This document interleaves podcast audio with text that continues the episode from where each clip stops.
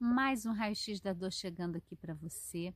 E hoje a gente vai falar sobre ansiedade. Você tem ansiedade por aí?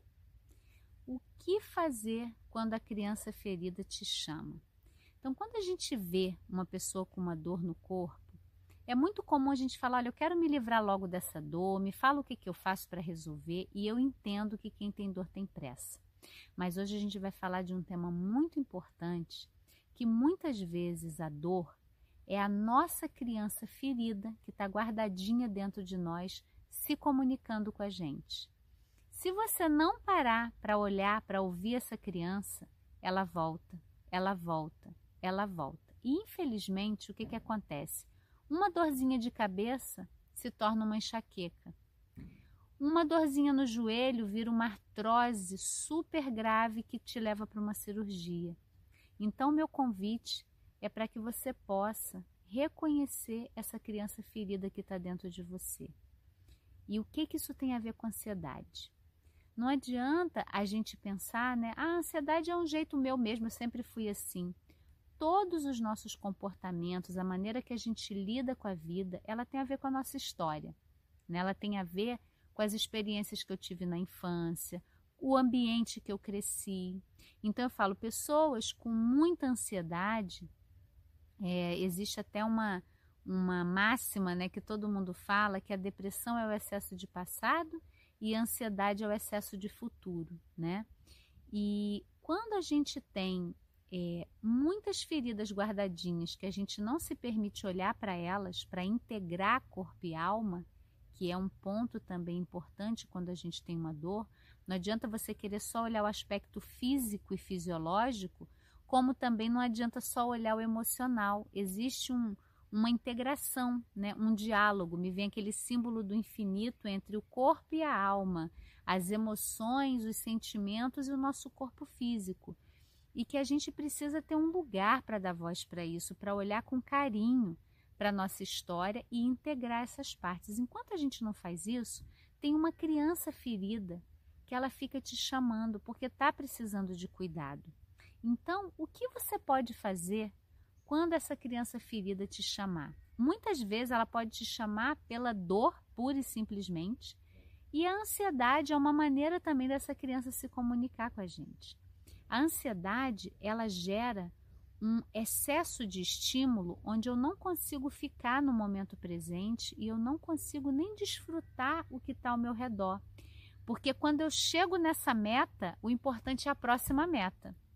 Já, já passaram por isso? Você, ah, quando eu concluir aquele trabalho, né? Vamos pegar lá atrás, quando a gente escolhe uma profissão, vou fazer essa faculdade, é quando eu entregar o TCC. Aí eu fui para o mestrado. Quando entregar a minha dissertação, apresentar e a banca me liberar, aí sim. E não tem isso. Na verdade, a ansiedade, ela vai te impulsionando sempre para frente e você não consegue assimilar as conquistas que você tem, celebrar as conquistas que você faz. E quando eu falo isso, é só para trazer para você que existe aí no seu sistema nervoso um modo viciado de funcionar na ansiedade.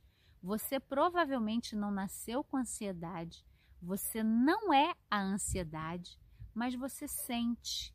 E aí o convite aqui é para você perceber qual a ligação dessa ansiedade, desse seu movimento sempre para fora, sempre fazendo coisas, sempre ocupado com a criança ferida que pode estar dentro de você.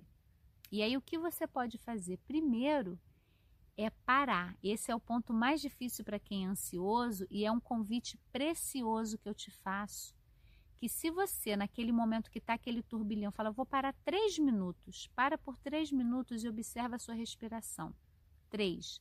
Nesse momento, você está desprogramando lá o seu cérebro para aquele piloto automático que rege a sua vida. E dali podem surgir muitas coisas, sentimentos, emoções, memórias.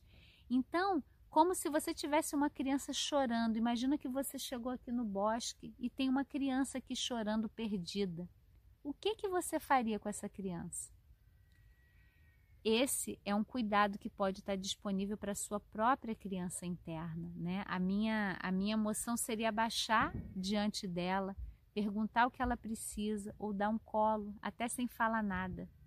Então, observa que também a maneira, a atitude que você teria com essa criança provavelmente tem a ver com como você se trata, se você vem se respeitando ou não, ou se você segue se atropelando sem perceber. E o meu convite para você é que a gente pode aliviar as dores do corpo e da alma, como a ansiedade, como a depressão, como dores articulares, porque está tudo integrado, está tudo conectado. E só precisa de um sim seu, um passo seu para não mais é, ser a coisa, mas observar. Então, se a ansiedade é muito presente no seu campo, vamos observar essa ansiedade. Eu falo, vamos convidar essa ansiedade para tomar um chazinho e perceber o que, que ela quer nos contar. Tem elementos ali muito importantes da nossa história, da nossa vida, que fez a gente gerar uma maneira de responder à vida sempre na ansiedade. E isso é muito precioso, é muito curativo.